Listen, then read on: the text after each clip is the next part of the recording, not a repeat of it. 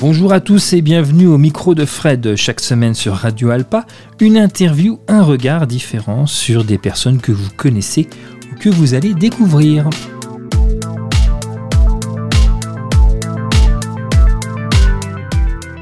Voici l'entretien effectué avec Monsieur Milo Manara, effectué à l'abbaye de l'Épau le 24 septembre dernier pour sa conférence autour de son adaptation en bande dessinée Le nom de la rose, tirée du roman de Umberto Eco. Vous appréciez dessiner le Moyen Âge? Vous avez dessiné euh, Boccace avec le Décaméron, euh, différentes œuvres médiévales. Vous avez une particularité, une affection pour le Moyen Âge?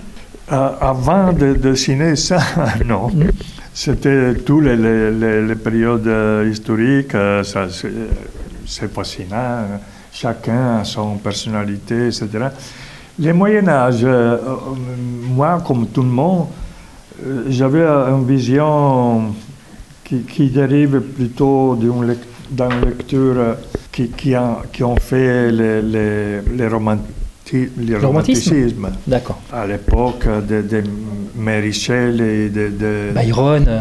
Byron, euh, oui, qu'il avait l'idée que euh, aussi dans certaines peintures, Frédéric Casper. Friedrich.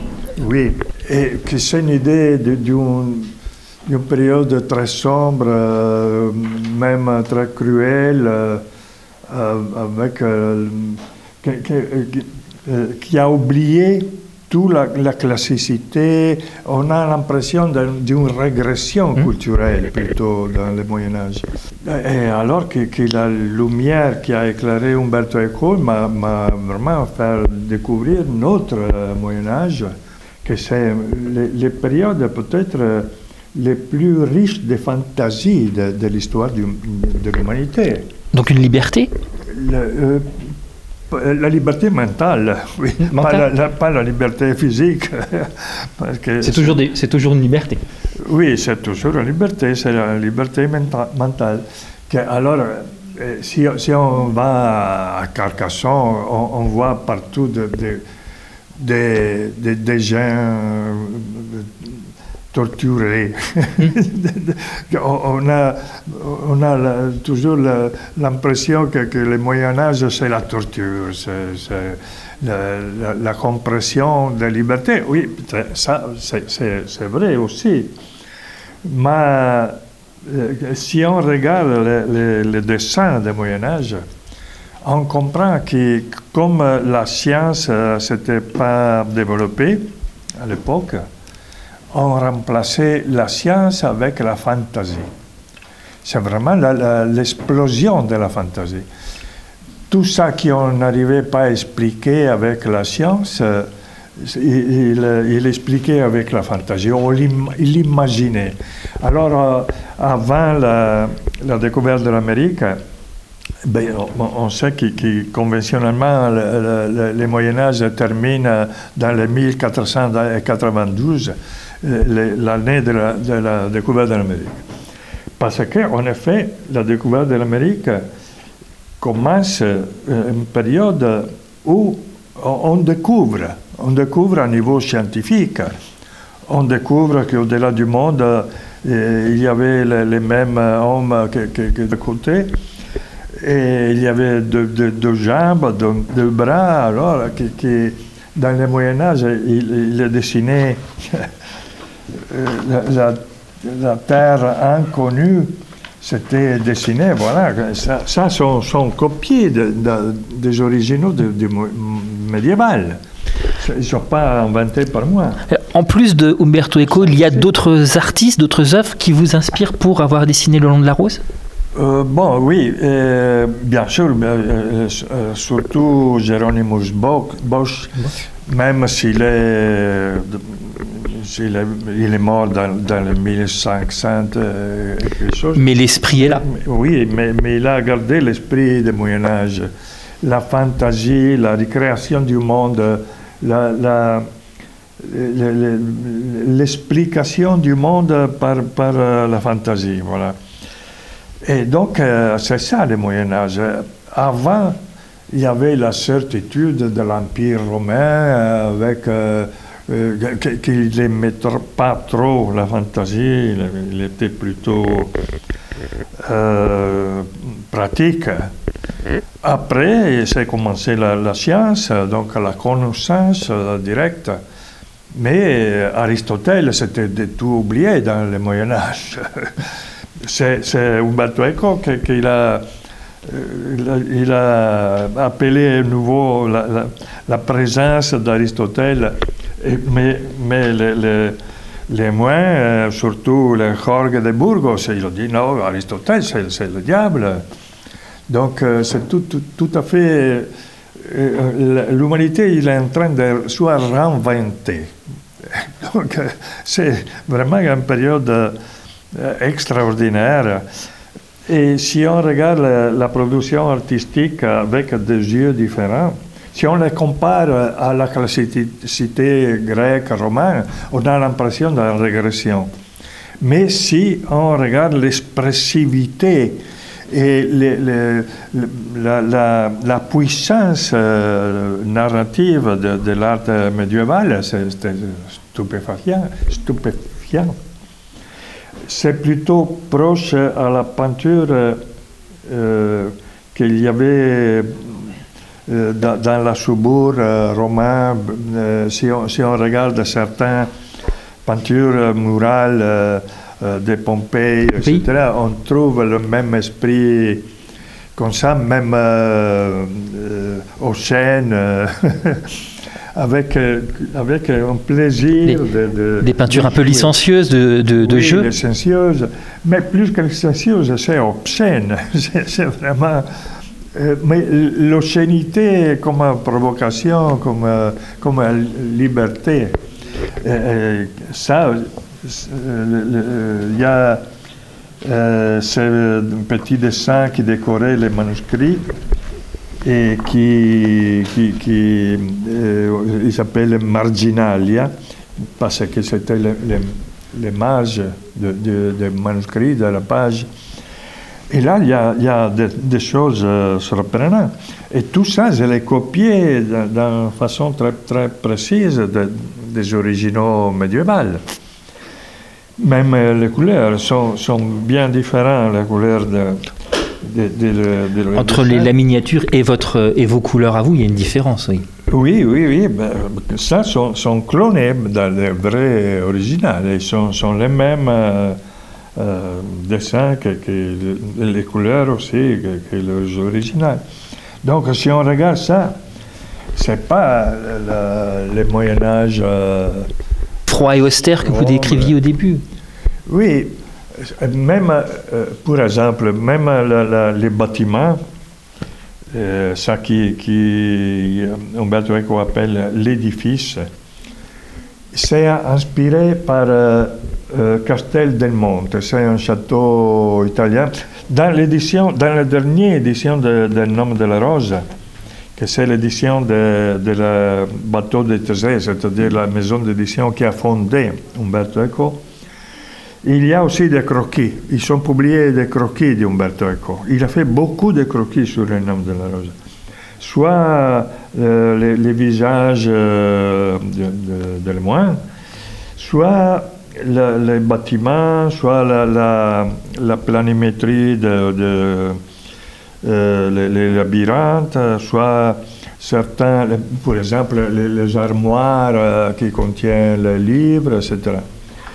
Donc, euh, si on regarde euh, les modèles de l'édifice, c'est Castel del Monte, que, c'est, je ne sais pas si, on vous l'avez pas l'image dans la tête, c'est cette, cette, grande structure massive. Euh. Oui, c'est massive, mais c'est pas du tout gothique. Non. Même si, c'est de, de, l'époque gothique. Oui, c'est le château qui a fait bâtir euh, Federico II, que c'était aussi euh, que c'était... Euh, Un souverain très éclairé pour l'époque. Oui, il était passionné pour, l'ésotérisme, par l'inconnu, etc. Et euh, euh, Castel del Monte, si on le regarde, il y a quand même une certaine inquiétude qui, qui provoque parce qu'il est, il est, il est un énigme. Il est une boîte qui contient une énigme. C'est une boîte énigmatique qui, qui on, on sait que de, de, ne pouvoir pas pénétrer. Il y a un secret. Dans, plus qu'un secret, c'est une énigme. Et donc, euh, les mêmes euh, énigmes qu'il y a dans l'édifice d'Umberto Eco et, et, dans les labyrinthes. La bibliothèque s'est inspirée par la bibliothèque de Babel. De, de, de Borges. Que, euh, alors, la, la, bibliothèque de Babel, c'est euh, un ensemble de, de chambres euh, avec des euh, si, hexagonales. hexagonales, hexagonales. hexagonales. Il y a deux portes et tout le reste sont, sont des livres. À la, au centre, il y a une table. Un puits, un puits aussi au, au, milieu, de, entre les pièces. Un immense puits qui mène on ne sait pas où. Oui, oui, oui. Et, ça, c'est infini. On passe d'une salle à l'autre, on continue. Euh, et, et, Umberto Eco, il, il, prend les concepts. Donc, euh, c'est euh, le garçon Azzo d'Amérique qui, euh, au moment qu'il qu qu entre dans, dans, la bibliothèque, dans les labyrinthes, il dit Après tout ça que j'avais entendu raconter sur la bibliothèque, je croyais qu'il qu s'agissait de quelque chose d'épouvantable. Mais alors que, je suis rentré, il n'y a rien d'épouvantable, dit comme ça. Alors, pour faire un exemple, ce n'est pas une critique, je ne veux pas critiquer personne. Et mais la lecture qu'a donnée Jean-Jacques Hano pour son film, la bibliothèque, c'est le château de Dracula. Il y a, y a des, escaliers qui sont en, train de tomber, il y a des, abîmes. Alors que la bibliothèque d'Umberto Eco, c'est tout à fait plein. Il y avait une salle égale à l'autre, égale à l'autre. On marche toujours dans, ces salles qui ont, qui ont qui, provoque, qui, qui, provoque une inquiétude, bien sûr, parce qu'il y a tout cet énorme armoire plein de, livres, et chacun des livres, il parle, il dit, moi je suis la vérité, donc, et l'autre il dit, non, il, est, faux, moi je suis la vérité. Et donc on marche d'une salle à l'autre avec tout ce bruit de, livres, et on a l'impression de se trouver dans notre dimension, dans la, dimension de, de savoir. Et, comme ça, on a l'idée de, n'arriver pas à savoir tout, même si, on sait qu'il qu y a tous les savoirs du monde euh, là-dedans. Mais c'est l'inquiétude, c'est même l'angoisse. Mais ce n'est pas euh, la terreur du château de Dracula. Voilà. C'est pas la, la gothique, c'est pas gothique, c'est tout à fait moderne la, lecture, euh, la, la, description qui, qui Umberto Eco fait de, de, de, la bibliothèque du labyrinthe. Je comprends très bien la motivation de, de Jean-Jacques Hano parce qu'il voulait faire. C'est plus visuel et puis il y a une impression de, de, prison comme dans les dessins de Piranèse par exemple dans le oui, film. Oui, oui. Et, mais, et, comme euh, il avait euh, Umberto Eco encore vivant, il, sûrement il en parlait, donc c'est pas, je, je, je, ne me permets pas de, de critiquer la lecture de, de mais moi j'ai voulu faire une lecture différente, je crois plus adhérente à, l'esprit du, livre, je crois.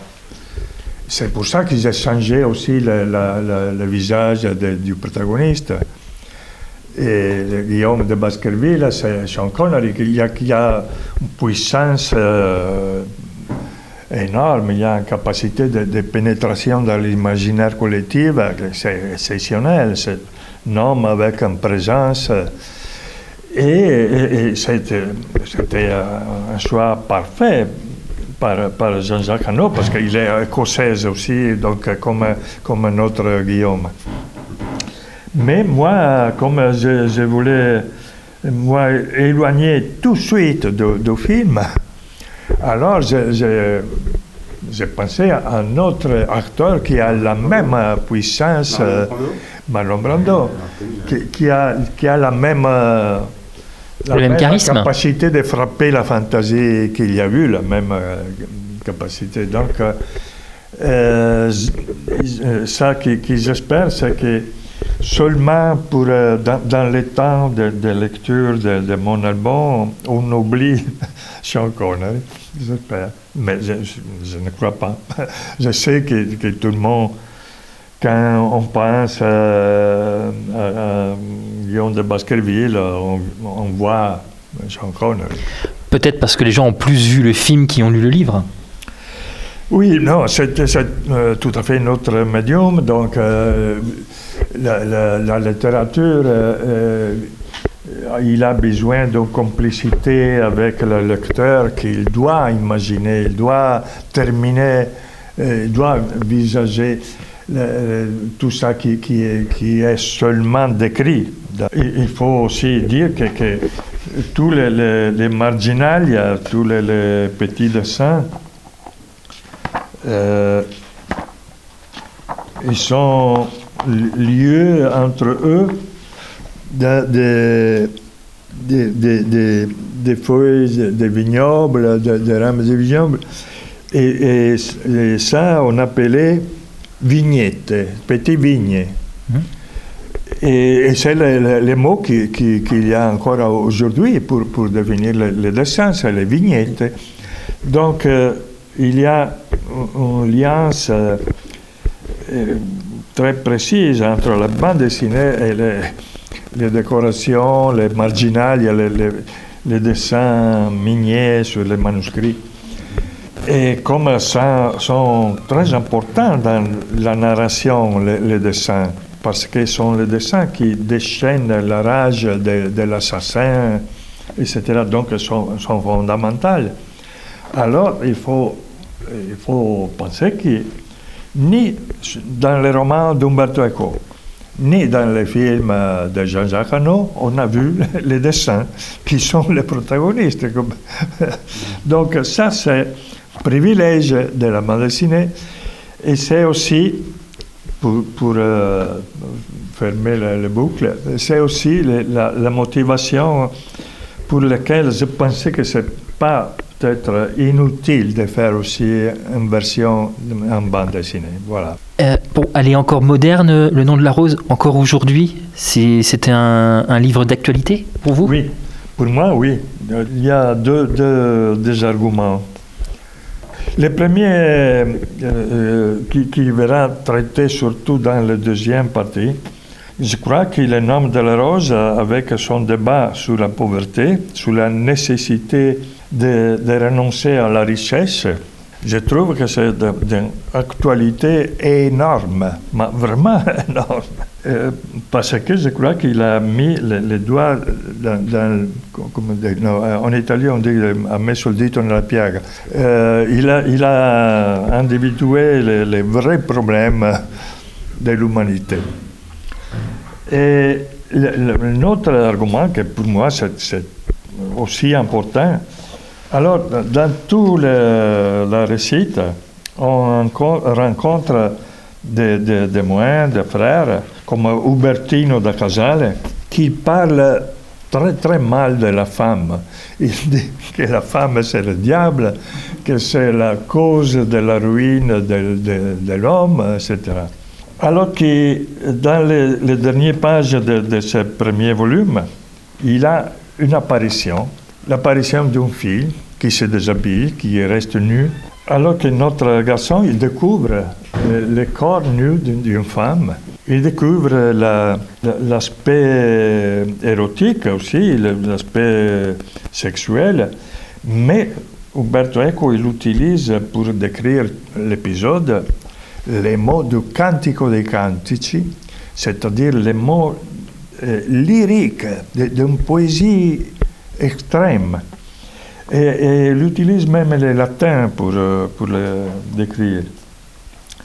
Donc, euh, euh, après qu'on a cru pour, pour, tout le récit que la femme c'est le diable, soudain, il y a l'épiphanie de la femme, de la vraie femme, qui est décrite d'Umberto Eco avec des mots vraiment fantastiques.